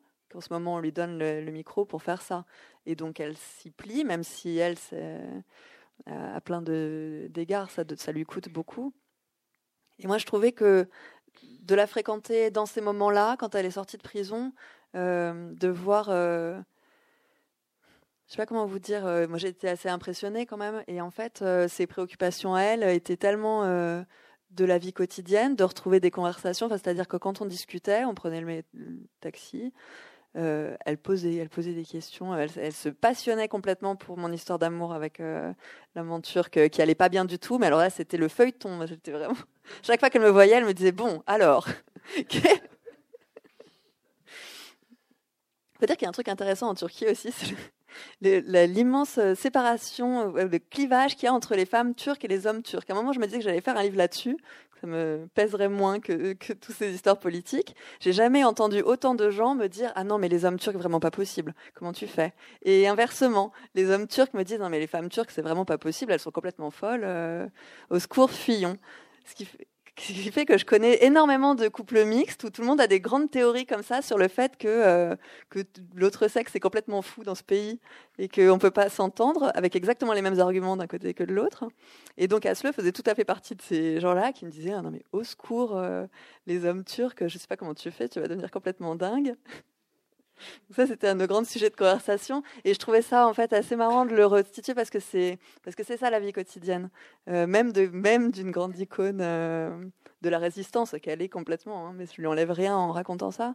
Mais, je raconte aussi évidemment le, la précarité dans laquelle elle a été euh, en sortant de prison. C'est-à-dire que du jour au lendemain, elle s'est retrouvée en prison, elle a fait la une de tous les journaux, tout le monde connaît sa tête en Turquie, et puis du même jour au lendemain, elle se retrouve remise euh, en liberté, mais remise en liberté avec l'étiquette membre du PKK quand même. Sur, et membre du PKK, quand on circule dans les rues à Istanbul, on a des bonnes chances de rencontrer quelqu'un qui potentiellement serait très agressif.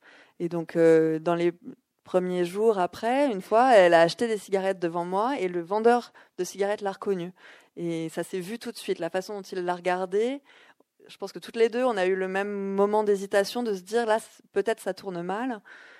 Et en fait, euh, il lui a donné le paquet, il a dit euh, c'est pas la peine de payer, euh, c'est pour moi. Et elle est partie. Et moi, le lendemain, je, ça m'a travaillé toute la nuit cette histoire. Ça m'a fait hyper peur. En fait, je me suis dit euh, là, elle est vraiment en danger parce qu'il suffit que n'importe qui, les gens la montraient du doigt dans la rue. Enfin, comme c'était Vanessa Paradis ou je sais pas quoi. Enfin, c'est euh, les gens la reconnaissaient vraiment. Et, et moi, je me disais, euh, mais peut-être elle va se faire assassiner. Enfin, c'était quand même une possibilité. J'en avais parlé à son avocat qui m'avait ri au nez en disant, mais qu'est-ce que tu, tu te crois où? Tu crois qu'on va demander la protection de la police? Enfin. Il était là, non, on, l'a fait sortir de prison, c'était ce qu'on pouvait faire de mieux pour elle. Euh, là, je ne peux pas assurer non plus sa sécurité. Il me disait, de toute manière, personne n'est en sécurité ici, donc euh, arrête de te poser des questions. On n'en est, pas là. Enfin, tout le temps ça.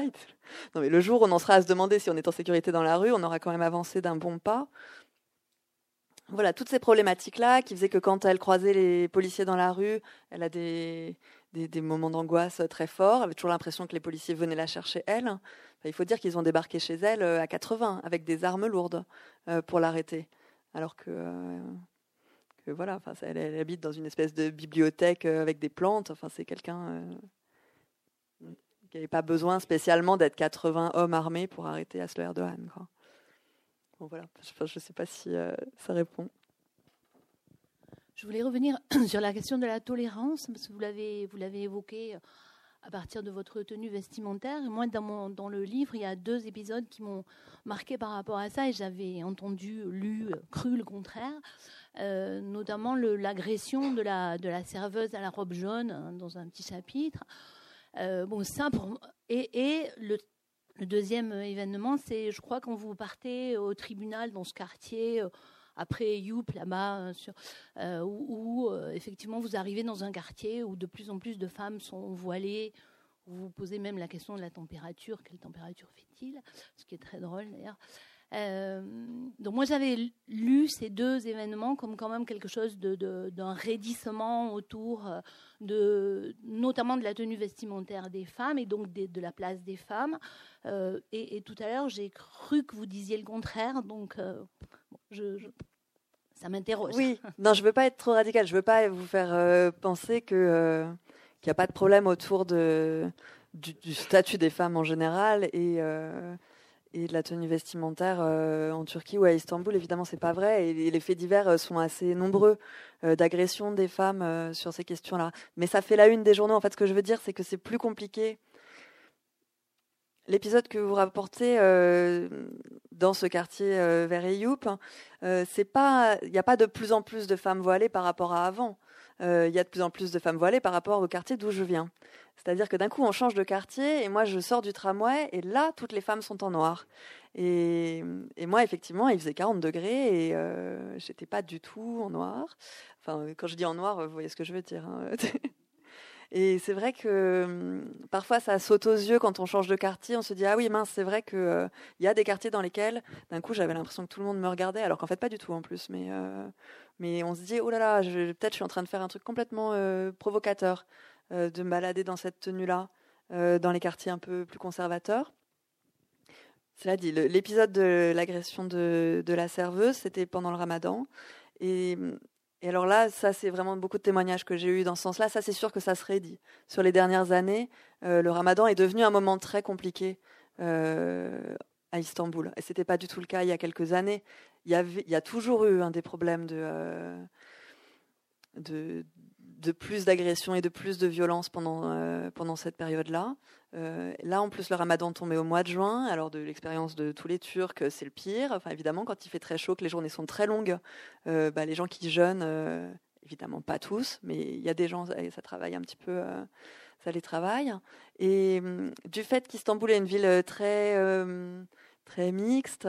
Euh, il y a des quartiers dans lesquels, euh, la plupart des quartiers d'ailleurs, euh, les restaurants ne ferment pas, rien ne change en fait pendant le ramadan. Simplement, il y a des gens qui jeûnent. Il y a des commerces qui ferment un peu plus tôt pour aller manger. Mais, mais ce n'est pas du tout le cas partout. Et jusqu'à présent, ça se passait plutôt bien, cette cohabitation. Et, et moi, j'ai toujours mangé et bu dans la rue et me suis habillée n'importe comment. Comme d'habitude, je veux dire. pendant le ramadan ou pas pendant le ramadan. Mais là, euh, la dernière année, il y a eu plusieurs faits divers à la suite. Euh, l'agression d'un disquaire dans les tout premiers euh, jours du, du ramadan, c'était la sortie d'un album de Radiohead et, et, un disquaire avait décidé d'organiser une petite soirée pour fêter la sortie de l'album et il y avait à boire, mais alors un truc complètement anodin, un tout petit disquaire en plus. Hein. Et là, des gamins, une espèce de petites milices euh, de mômes de la mosquée du coin sont venus euh, saccager euh, la boutique du disquaire. Et ce truc-là a frappé tout le monde. Il y a eu une énorme manifestation le lendemain en protestation. Alors ça montre toute la tension de tout ça, c'est-à-dire c'est pas normal que ça arrive, ça choque les gens. Ils se disent là on peut pas laisser passer ça parce que ça c'est nouveau, ça normalement ça n'a pas lieu et, et, ok les gens peuvent jeûner mais ils ne peuvent pas interdire à d'autres d'écouter de la musique ou de boire de la bière. Et quelques jours après, j'ai une amie qui s'est fait euh, très violemment agresser euh, dans un magasin.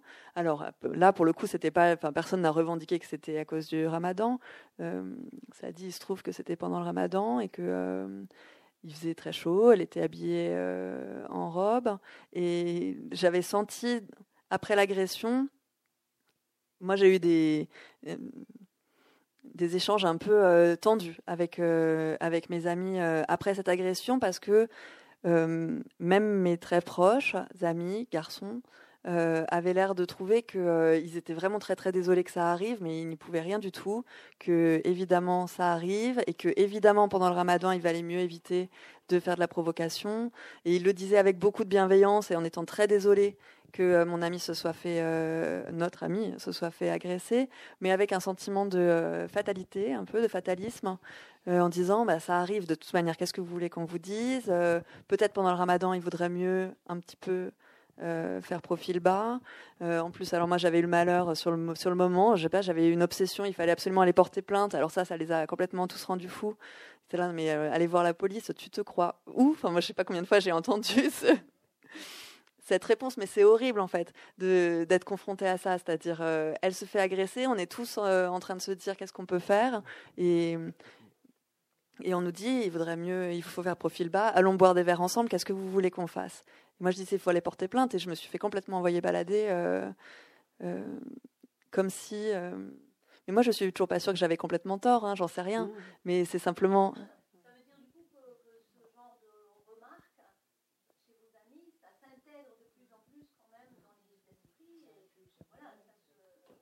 Ils en sont désolés, en fait. Je pense que, je pense que c'est plutôt un aveu d'échec de leur part. C'est un aveu d'impuissance de leur part. Ils me l'ont dit hein, plusieurs fois euh, après. C'est-à-dire quand on a essayé de reparler de ça, où je leur disais, mais là, en fait, moi, je me suis sentie euh, euh, hyper vulnérable quand on m'a dit ça. C'est-à-dire, je disais, mais moi, si ça m'arrive, il est hors de question que, que je me retrouve avec tous mes, mes, copains et mon compagnon qui me disent, bah, on est vraiment désolé, allons boire un verre pour oublier ça.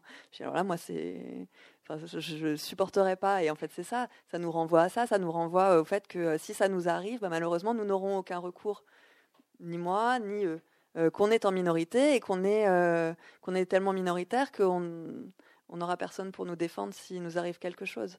Et là, c'est vraiment un aveu d'échec. Et ils l'ont dit, les, garçons avec qui j'en ai parlé après étaient tout à fait d'accord pour dire que, que ça les concernait aussi. un peu plus proche de la mienne en général. Mais plus fataliste. En tout cas, sur la police, tout le monde était d'accord. Et j'en ai parlé, enfin, je ne l'ai pas, raconté dans le livre, mais alors j'avais tout un dossier ensuite en discutant avec mes amis turcs, euh, femmes, euh, d'expérience d'aller porter plainte euh, auprès de, la police turque. Et apparemment, c'est des. Effectivement, on a bien fait de se dispenser de ça, c'est horrible, hein, mais mais on a bien fait de se dispenser de ça, d'autant plus que l'ami en question n'avait pas de papier. Enfin, tout le monde disait, mais alors là, on, est, euh, on ouvre la boîte de Pandore complètement. Mais elles sont courageuses et elles sont. Elles sont dans la prise de risque. Moi, je trouve les femmes dans votre dans, votre livre. Les femmes turques, elles sont extraordinaires. Il y a un féminisme en Turquie très fort. il y a des courantes féministes extrêmement structurées et, et, très intelligentes, très, très avancées. Et hum, il y a plein de figures très intéressantes euh, du féminisme en Turquie. Et je raconte euh, un cas euh, qui m'avait énormément frappé au tout début quand je suis arrivée, je crois. Ça s'est passé au Kurdistan. Alors vraiment, une famille très pauvre, très précaire, dans des régions conservatrices. Et hum, une femme qui était victime de violences conjugales depuis 9 ans et qui avait fini par abattre son mari. Son mari qui avait sorti un, pistolet pour la menacer. Et elle a réussi à se saisir du pistolet et elle l'a abattu. Et quand elle a été arrêtée, elle est sortie devant les, photographes et les caméras avec un t-shirt. Alors, mais qui a l'idée de faire ça Avec un t-shirt sur lequel il y avait marqué Dear Past, thanks for all the lessons. Cher passé, merci pour, pour toutes les leçons. Et Dear Future, I'm ready. Cher euh, avenir, euh, je suis prête. Euh, et elle avait déclaré au, au, journaliste qui l'interviewait et qui lui avait demandé mais vous regrettez d'avoir abattu votre, vous regrettez votre geste Et elle avait répondu pourquoi est-ce qu'il faudrait toujours que ce soit les femmes qui meurent? Je trouvais cette réponse euh, imparable, absolument imparable. Il y a eu une énorme pétition de soutien euh, donc euh, à cette jeune femme, des, centaines de milliers de signatures très rapidement dans tout le pays, qui fait qu'elle a été relâchée ensuite. et enfin tout ça pour vous dire que ces figures-là, elles, fédèrent autour d'elles quand même une grande conscience. Vous savez, les femmes turques, ça fait partie aussi. Ça fait longtemps que la question du voile en Turquie n'est pas si évidente que ça.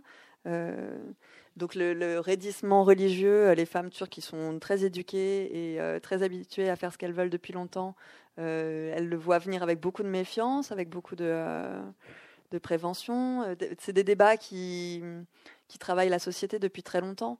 Donc euh, elles sont très avancées là-dessus, elles sont beaucoup plus avancées que nous. J'ai l'impression d'ailleurs quand je vois les débats qu'il y a autour du voile en France, et on a comme toujours hein, 30 ans de retard sur la Turquie parce qu'on refuse de voir, de, de, regarder un peu ce qui, ce qui se raconte là-bas.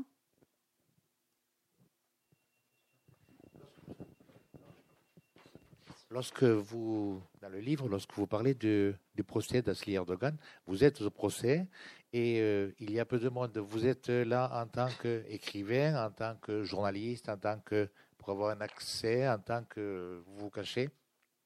J'ai jamais dit pourquoi euh, j'étais là. Alors tout le monde pensait que j'étais une espionne. D'accord. Parce qu'en fait, les la première audience du procès, il y avait énormément de monde.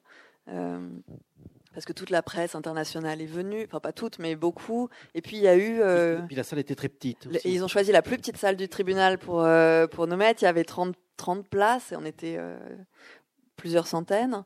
Et, en plus, comme c'était, c'est un des premiers gros procès sur les questions de liberté d'expression. il y en a eu tellement depuis que je pense que ça a un peu essoufflé tout le monde. Mais là, c'était vraiment les moments où il y avait des dizaines d'avocats qui venaient pour entendre un peu ce qui se donnait comme, euh, comme jugement, parce que tout le monde est en train, tout le monde ne fait que se demander euh, à quelle température est la justice turque aujourd'hui. Et les avocats, les juges, etc. Personne n'en sait rien. Il y a plusieurs procès dans lesquels les juges ont été démis de leur fonction en plein milieu du procès parce qu'ils ils, n'étaient pas en train de faire ce que euh, le gouvernement avait décidé qu'il fallait faire avec les procès. Et tout le monde est aussi paumé les uns que les autres. Donc bref, cette première audience avait énormément de monde et donc moi j'étais euh, une observatrice parmi d'autres. Il y avait plein de comités de soutien qui s'étaient formés, de gens qui étaient venus exprès pour assister aux audiences. Donc euh, on était très nombreux des étrangers et on est plein à pas pouvoir être rentrés dans la salle. Cela dit, en général, la première audience du procès c'était le 27 décembre 2016, quelque chose comme ça.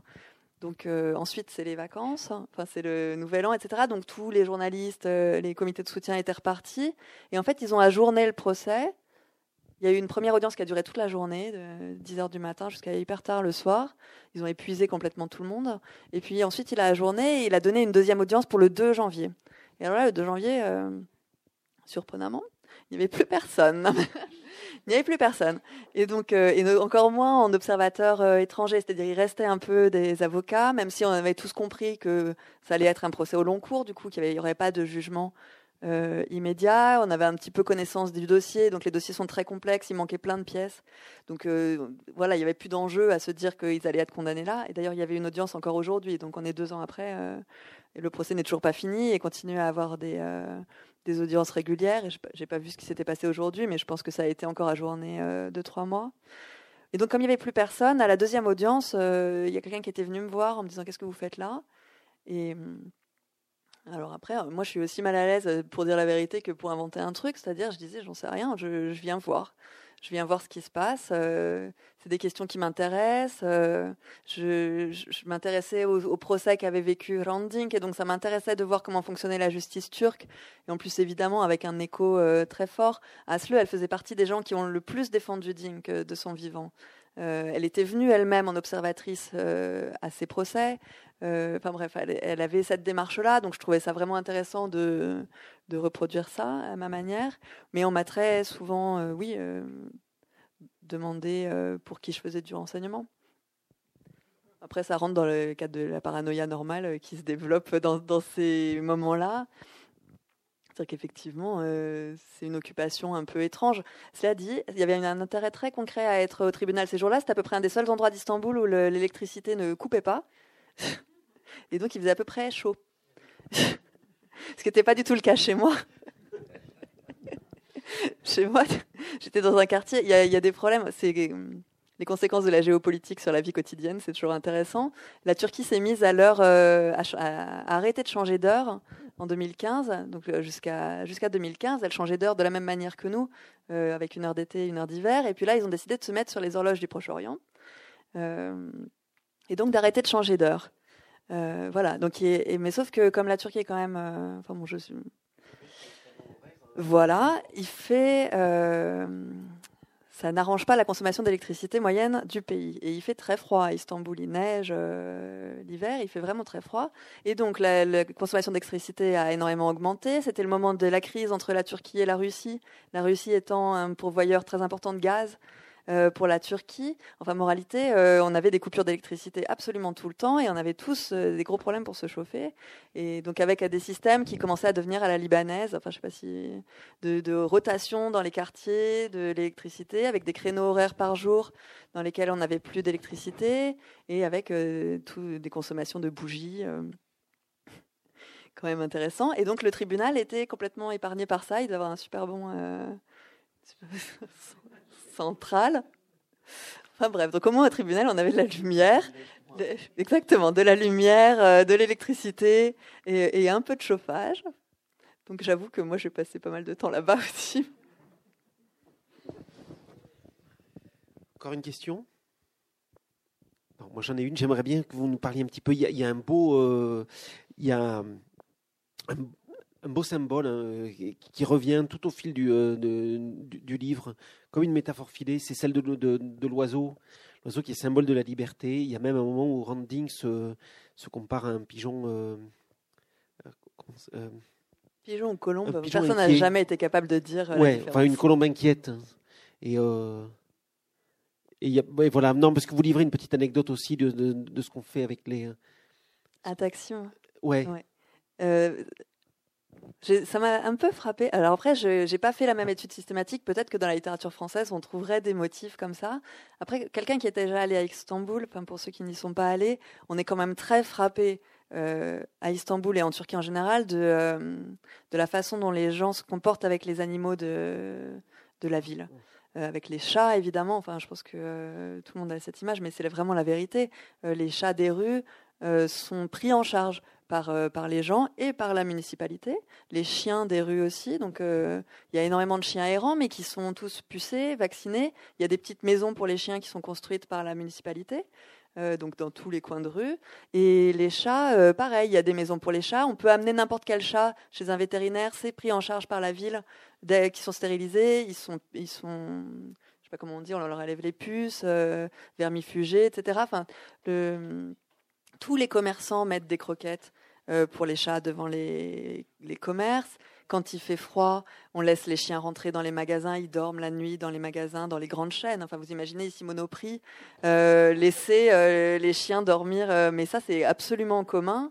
de la même manière que le métro reste ouvert pour les chiens quand il neige. Enfin, c'est c'est un autre, là vraiment un autre monde.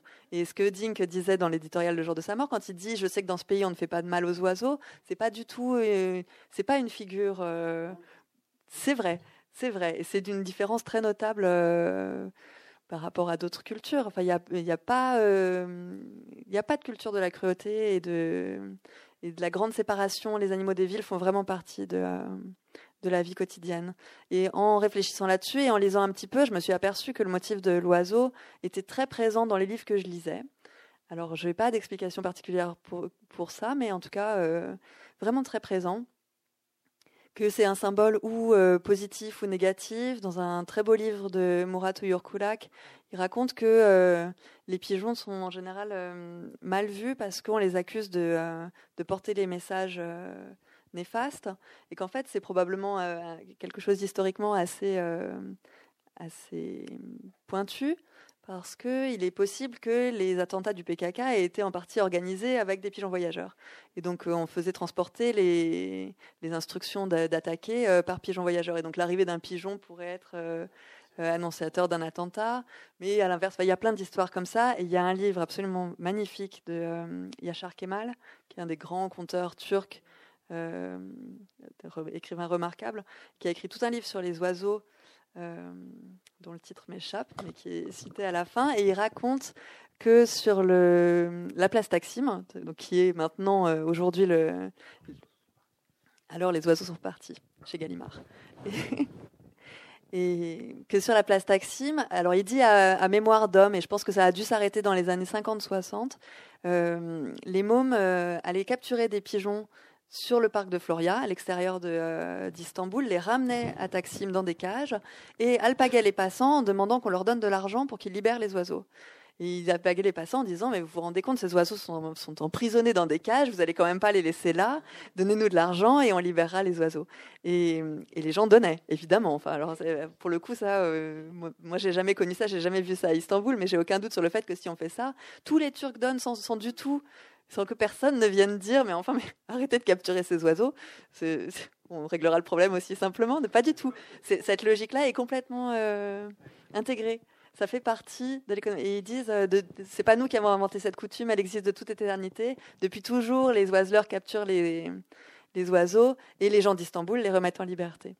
Et ça va parmi de multiples euh, anecdotes que je raconte sur les oiseaux mais je pense que oui c'est un des thèmes qui qui est le plus euh, léger du livre, mais j'ai essayé de le rendre présent. Mais il y a aussi de la légèreté dans le roman. Enfin, il y a, aussi de, de, oui, des moments plus. Euh, c'est pas, c'est pas un livre irrespirable du tout. Enfin, euh, c'est pas. Non, non. Mais, bah, quand on essaye de raconter la vie quotidienne, quand même, au bout d'un moment, les gens ne, on vit quoi. Il y, a, un peu de mmh. vie, ouais. Moi, je peux pas dire que j'ai beaucoup rigolé de, de, ce temps à Istanbul, mais malgré tout, si un peu, parfois. Valérie, merci beaucoup. On va passer peut-être, si vous voulez, parler, faire dédicacer le livre. Merci beaucoup.